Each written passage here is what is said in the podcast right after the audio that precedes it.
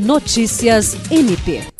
Na quinta-feira, 16 de fevereiro, o Procurador-Geral de Justiça Danilo Lovisaro do Nascimento esteve na sede do Ministério Público do Estado do Acre, em Sena Madureira, que abriga as promotorias de justiça civil e criminal. Na oportunidade, Danilo Lovisaro se reuniu com os promotores de justiça Thales Ferreira Costa e Dyson Gomes Teles, este último atuando também na comarca de Manuel Urbano, em substituição. O encontro faz parte de uma programação de visitas às unidades do MPAC, localizadas no interior do estado, que será realizada pela administração superior durante todo o primeiro semestre deste ano.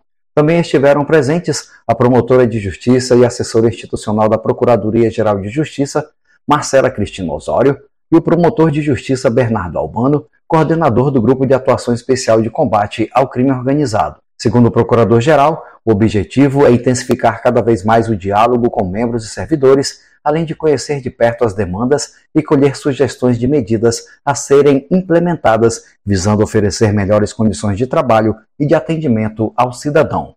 Jean Oliveira, para a Agência de Notícias do Ministério Público do Estado do Acre.